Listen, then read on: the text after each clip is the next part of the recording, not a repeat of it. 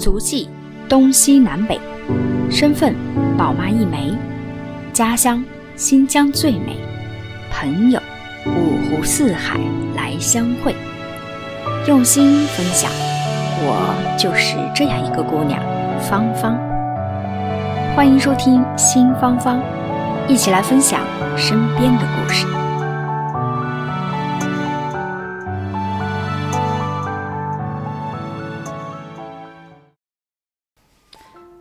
新芳芳的听众朋友们，大家好。嗯，现在这个时间非常的特别，此时此刻就是芳芳录音的这个时间是二零二零年十二月十七日，然后是零点零分，嗯，也就是刚刚开始了新的一天。然后我之所以要挑这么一个特别的时间，是因为今天的这一期节目对芳芳来说意义重大。那这一期节目为什么呢？因为这一期是。芳芳从开播这个新芳芳栏目以来的第五十期啦，啊，真的就是离当初这个要实现坚持做一百期节目的这个梦想，现在真的啊已经实现了一半了。好，我觉得此处应该有掌声，给自己鼓个掌。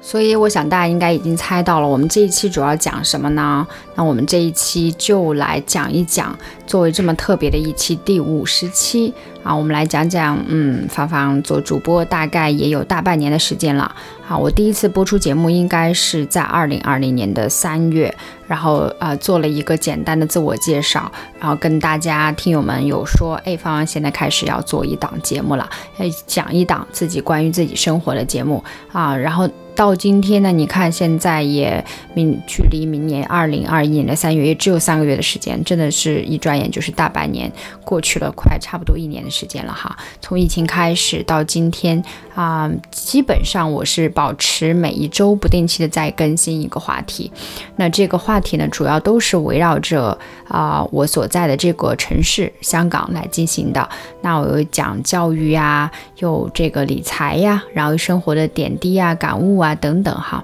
不知不觉当中呢，今天你看已经录到了第五十期节目了，我觉得真的特别特别的快啊。那当然呢，就是我觉得做主播今天也跟大家来聊一聊，嗯，这个做主播的这个心得啊。我觉得，呃，主播是一个很有趣、很有趣的一个职业。嗯，其实很早之前，我记得我在。大学的时候哈，就有参加过类似于什么中华之声啊这样的比赛，然后我当时还有和小伙伴们一起啊去去去像，呃，好像是当时还有一些央视的主持人来给我们授课，然后最后有一个这样什么比赛，但最后好像就只拿到了一个嗯不是特别好的名次，我记得我已经不太记得了，好像是重在参与奖吧，就大概类似于这样子，嗯，但是嗯自己内心深处就有一个小小的种子，因为当时在学校的时候，我之前。如果大家有兴趣的话，可以翻过头去看啊，去听我第一期的节目哈。我就说为什么我想去做主播这样一件事情。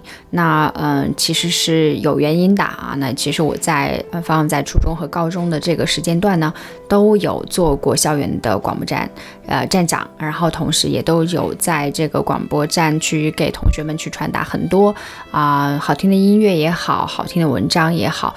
那总之呢，就是觉得，哎呀，自己的声音飘荡在校园各个角落，飘荡在这个操场的上空，是一件非常非常有成就感的事情。嗯，这种感觉很难用语言来表述。嗯，所以呢，刚好也就是在二零二零年的三月份，啊，今年刚好这个疫情的这个期间段，刚好哪也去不了，然后在家里的这个时间段就发现了，哎，啊，其实原来的这个主播梦呢。不太需要大的平台，我只需要自己在喜马拉雅上注册一个账号，原来就可以开始做了啊！原来自己离梦想是这么的近啊！所以从那个时候开始呢，就觉得嗯，我可以自己着手来实现自己的梦想。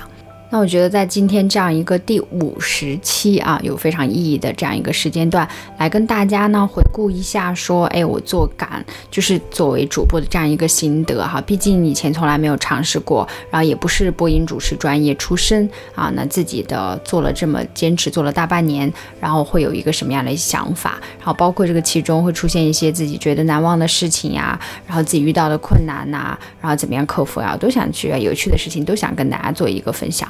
嗯，我先从几个阶段开始跟大家说一说哈。嗯，其实我觉得主播呢可以大概分为这样几个阶段。第一个就是起步期，起步期基本上是很迷茫的，对很多地方你都不懂。那你可能不懂怎么样去运用这个软件去进行裁剪，然后以后期的制作，也不懂就是你在播报的过程当中这个内容怎么组织啊，怎么样怎么样去去抓住别人的眼球啊，就是听力听众的这个注意力啊，更不懂说这个文章。要怎么样去写，就是完全是乱的，所以这个是一个起步期，就非常迷茫的一个状态。然后到后来慢慢慢慢播的多了之后呢，就会到一个新手上道，就是慢慢找到一点点感觉啊。但是其实，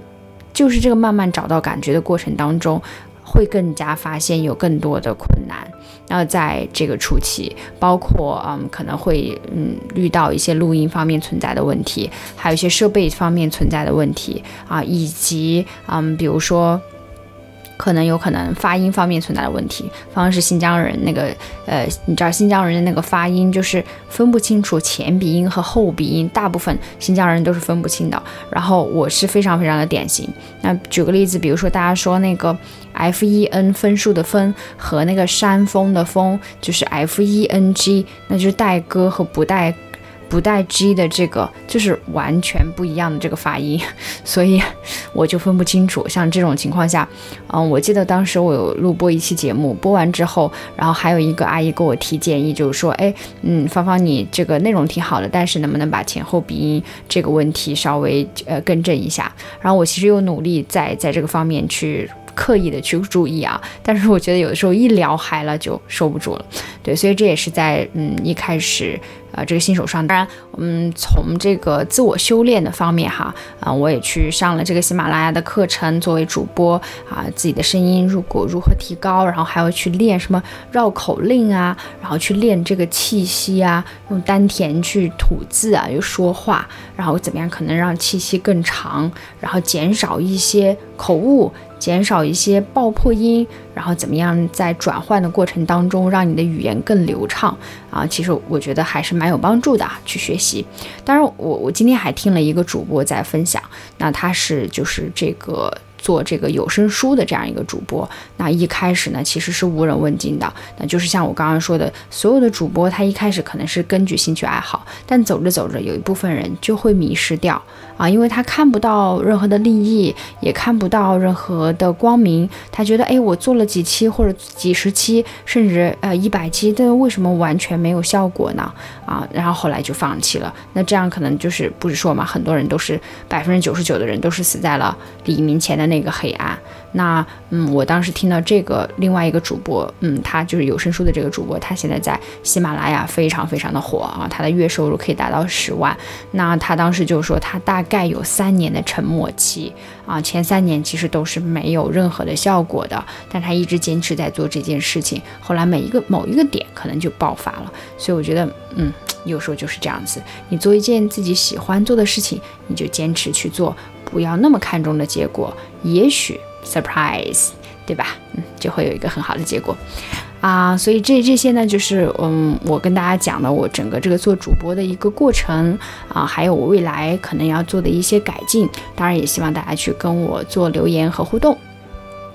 然后我下面要跟大家分享一些我做主播之后的一些非常啊有趣的，或者是我印象深刻的一些事情啊，我觉得这个真的一定要分享一下，太有趣了。这个如果我觉得你不是，嗯，你没有做过主播，你就应该不会体验得到。那我也讲出来，跟大家一起乐呵乐呵。啊，第一件特别有趣的事情哈，啊，也不光是全有趣啊，我先给你讲讲几个做主播之最啊。我跟大家分享分享，我觉得做完主播最糗的一件事是什么？嗯，如果你要问我说最糗，那首当其冲的一定是录音地点。就是，嗯，我不知道大家，因为我们不是专业的人士，而且我又不是专业在做这个，所以我没有录音棚，我不会有一个专门的房间，有专门的设备，然后我坐在里面，整个没有噪音，然后开始有人帮我去操作等等。这些完全没有，因为我完全需要自己找地方，自己去录音啊，这个是我遇到的一个困惑啦。那在初期的时候，我是在房间里，就是啊自己的卧室里去做录制，但是。你知道在家有很多不可控的因素，有可能是你窗外面的小朋友在大喊大叫，也有可能是你家里的这个、这个、这个吞金怪兽 在大喊大叫，这只小神兽，你知道吧？啊，然后我儿子，然后他会到处冲来冲去的，所以只有等他睡觉了，比如说像现在，嗯，这个十二点的这个时间段哈，我才有比较安静的一个时间来给大家去做这样一个录制。但是有的时候晚上很晚的时候，就是自己也会很困啊，所以。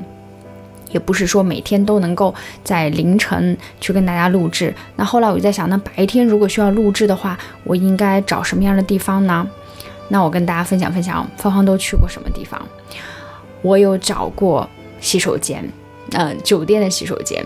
就是在一个不太常去的，嗯。就可能这个洗手间，大多大多数人可能去左边，右边那个洗手间比较被闲置。然后我就有尝试着抱着电脑，然后坐在马桶上，然后那个洗手间没有人的时候开始录音。然后那个时候其实我还觉得蛮有一点点录音棚的效果，因为洗手间里会有回音，你知道吗？就你的声音会无形中被放大一点点的感觉啊。但是最尴尬和最糗的事就是。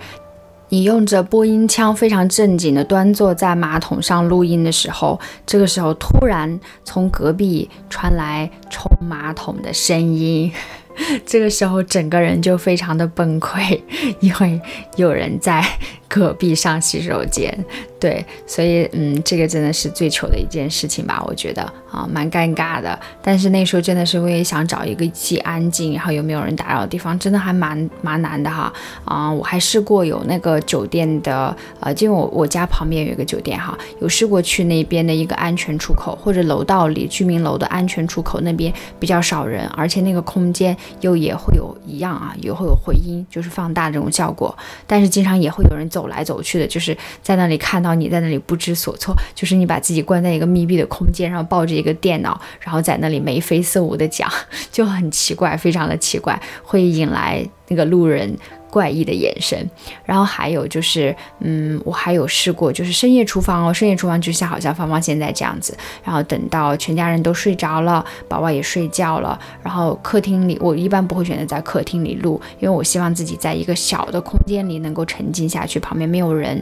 然后我觉得我这样能够。更全面的发挥自己的这样的一个感受，所以我就会在我们家的厨房，然后夜深人静的时候躲在厨房，有的时候偶尔可能给自己加个餐在厨房里，喝一个芝麻糊啊，喝一杯牛奶，然后呃在这里给大家做这个录音，那我觉得嗯也蛮有趣的，嗯我还有试过比较高大上的哈，比较高大上的，比如说在公司的海景办公室里录音，但是有的时候会有会议啊等等，就呃不是一个完全啊就是可以。掌控的这样的一个时间，就是如果万一没有人的时候，偶尔就会去到那边录音，然后整个海景办公室都可以看到这个尖沙咀的无敌大海景哈，而且还没有人，然后有时候录音到那个晚上，嗯，灯火通明啊，整个这个海面就是星星点点的那个灯光，然后真的感觉特别特别的棒，你会有一种整个维多利亚港都是属于你的一种错觉，然后再跟大家盘点盘点最崩溃的事情。最崩溃的事情一定属于就是初期那个时间不太会用软件，不太会用软件做后期。最大的困惑是在于我在录制的过程当中会重复非常非常多遍。因为当时我并不知道哦，原来这个软件可以把我讲错的地方卡掉，然后把前面和后面的段拼接在一起，可以去做后期的处理。我以为好像直播一样，只要说错一个字就要重新来过。所以一开始做节目的那几期，我每一期的录制，从一开始录到这个文章。成为中稿，中间可能要过十五遍、十六遍，就是不停不停重复的录制，录到自己最后想哭。然后 后来我有告诉我老公，然后我说：“哎，我为什么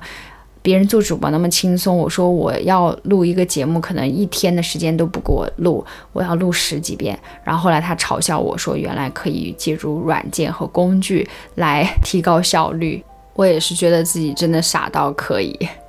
呃，然后呢，还有什么比较特别的？嗯，最糟心的事情跟大家讲讲。最糟心的事情是有一次我有一个非常好的采访嘉宾，那我跟他进行了一个访谈，然后大我去到他家，然后吃完饭之后，我大概跟他一对一的访谈进行了将近有四个小时，然后整个的过程也非常非常的顺畅，然后聊到伤心的地方会落泪，聊到开心的地方会两个人。开怀的大笑，所以我觉得整个那个音频特别特别的宝贵，然后也很啊，我自己也非常的满意。那回来回到家之后呢，我就想把这个音频处理一下，尽快的发出去。结果就发现，因为我当时带的这个录音设备那个话筒啊，它好像有一点问题，所以导致呢整个录制的这个音频噪音、背景噪音非常非常的大。不论我进行后期怎么样的处理，那个噪音都没有办法处理掉，所以基本上那个噪音已经要盖过人声了。但是你知道做采访类的节目。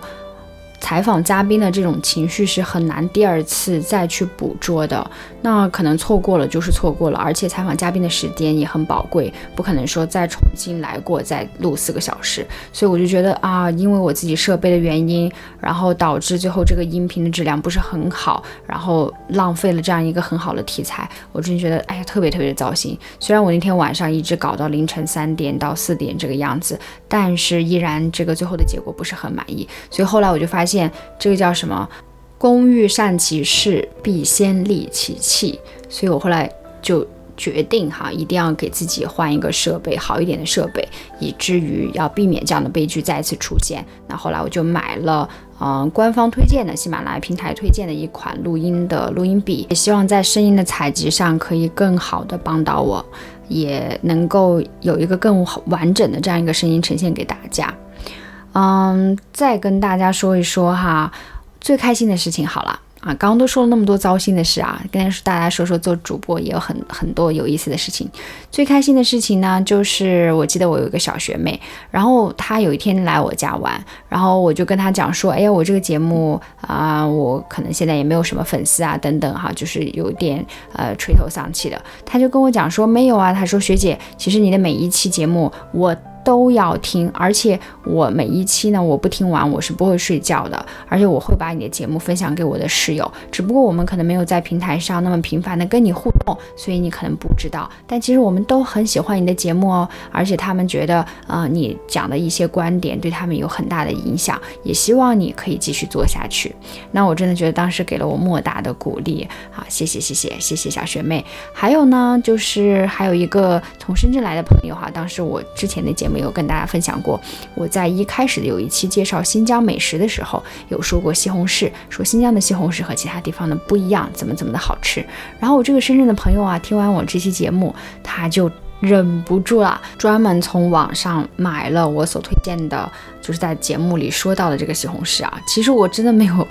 让大家去推销这个西红柿的意思，只是客观的描述。然后他就买回来，然后他给我拍了照，说你看我按照你的这个介绍，然后我去买的，果然是味道很不错啊。所以我觉得，哎呀，也蛮欣慰的哈，原来可以对大家有这样的一个影响。嗯，所以啊，还是蛮开心的。还有呢，就是有高中的同学，当我在中间有断稿，将近有一个月的时间没有出、没有更新的时候，然后就会被那个我同学催啊，他说：“芳芳，你怎么回事？最近还不更新？然后我们都没有的东西可以听。”然后我也很开心，我觉得能够受到大家的关注，嗯，就是给我最大的一个动力。嗯，再跟大家说一说非常暖心的一件事情。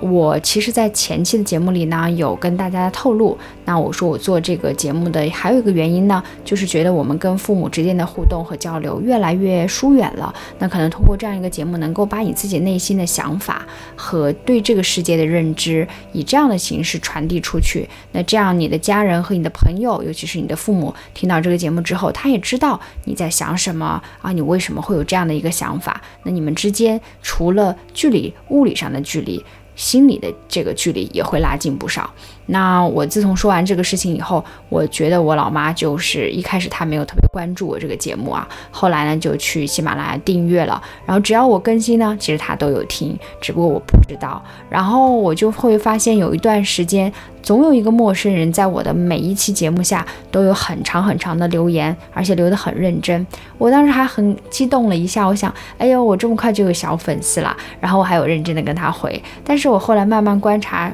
就发现原来这个人是我老妈，对，他就假装陌生的读者，然后在每一期的节目之后给我留言，发一些肺腑之言进行鼓励，然后我觉得这个也是蛮感动、蛮温暖的。嗯，还有呢，还有一个事情就是最最重要的，在节目的最后哈，啊，我非常非常也想借这样第五十期的这样一个机会，要给一些。朋友们，表达我的感谢之情。那首当其冲的这个人是谁呢？就是我的老公哈。然后他，嗯，我我觉得他。对我的这个梦想啊，进行了非常多的一些支持，嗯，无论是在实际行动上的，还是在精神上的鼓励，其实他都有给我很大的帮助啊。初期每一篇文章都有帮我审稿，然后跟我讲说哪些可以讲，哪些不可以讲。那后期呢，他有帮我去挑选一些设备啊，然后帮我去下载一些软件，教我怎么用啊。然后，嗯，对我觉得就是在实质行动上呢，也有给我一个很大的支持。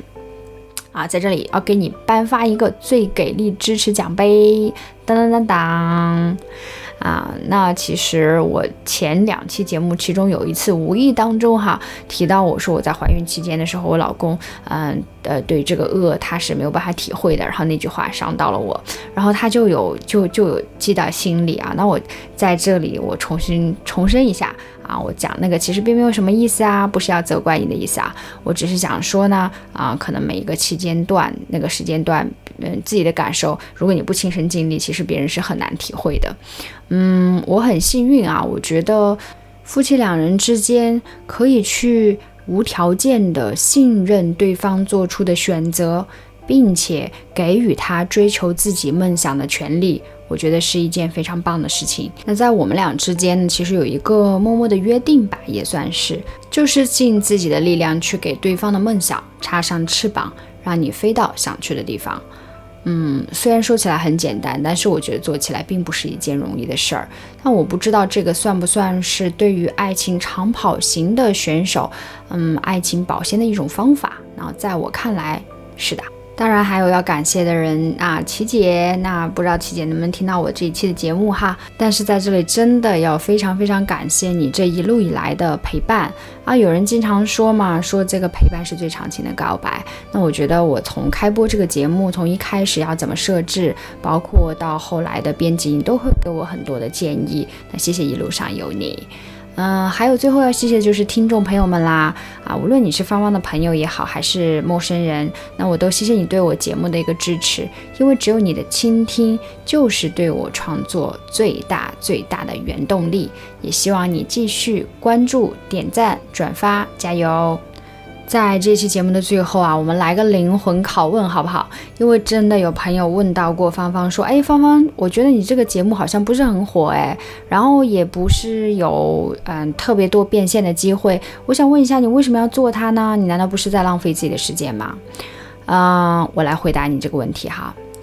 我想问这位亲爱的朋友，在你的生命当中有没有过什么事情，你不为赚钱，不为出名？甚至不求任何回报，你做这件事就是为了证明自己，就是单纯的想做而已。当然，如果你在生命长河当中啊，你说没有，我真的没有这样的事情，嗯，那我觉得我们大概不是一个世界的人。我无论做什么样的解释，你都应该没有办法明白我做这件事情的原因。顺着这个问题，我来跟大家分享我做了主播之后我的一些收获。嗯，这个真的是和会和以前有不一样的，我的一些小的感悟。嗯，在做主播之前呢，我其实是一个很懒的人，我读新闻的频率并没有那么高，然后我也不会关注世界发生了什么。但是做了主播之后，因为我。要跟大家去说事情，所以我会变得更加关注生活，关注国际新闻，关注香港，关注社会。我要知道这个世界发生了什么，我和这个世界和周边有什么样的联系。那我觉得这个非常非常的重要。然后第二个呢，做了主播之后，我结交了很多新的朋友。嗯，以前呢是因为这个，嗯，就是真的是因为可能别人的介绍，你才会成为新的朋友。但是因为录制这个节目的关系，我会去采访一些陌生人，那大家的这样的缘分就一来二去的时候就会变得更加亲密。而且我觉得也可以通过这样一个平台，为听友们去整合更好的一些资源。那我觉得这个是做了主播之后的一个非常大的收获。然后第三个也是我最后要讲的最重要的一点，就是做了主播之后，我突然有了一件自己想要坚持的事情。嗯，以前我是一个非常容易放弃的孩子，我有很多很多的兴趣爱好在同一时间，但是也意味着我非常容易呢就会放弃我的这个爱好。但是主播这件事情和其他的不太一样，因为你放弃了之后，你就会对其他的人产生影响，而不仅仅影响自己。那你在做放弃这个决定的时候，你就要三思而后行。所以做了主播之后的芳芳呢，我很期待自己坚持去做一件事情，坚持去完成周更，坚持去保持对生活的敏感以及世界的关注，坚持做你自己。我想看看到底会发生什么呢？好了，这就是我们这一期的内容啦。这也是芳芳做主播之后的心得体会，跟大家做一个简短的总结和分享。欢迎大家留言跟我互动，也欢迎大家订阅、转发、分享。好了，我们这一期的节目就是这样，我们下期再见。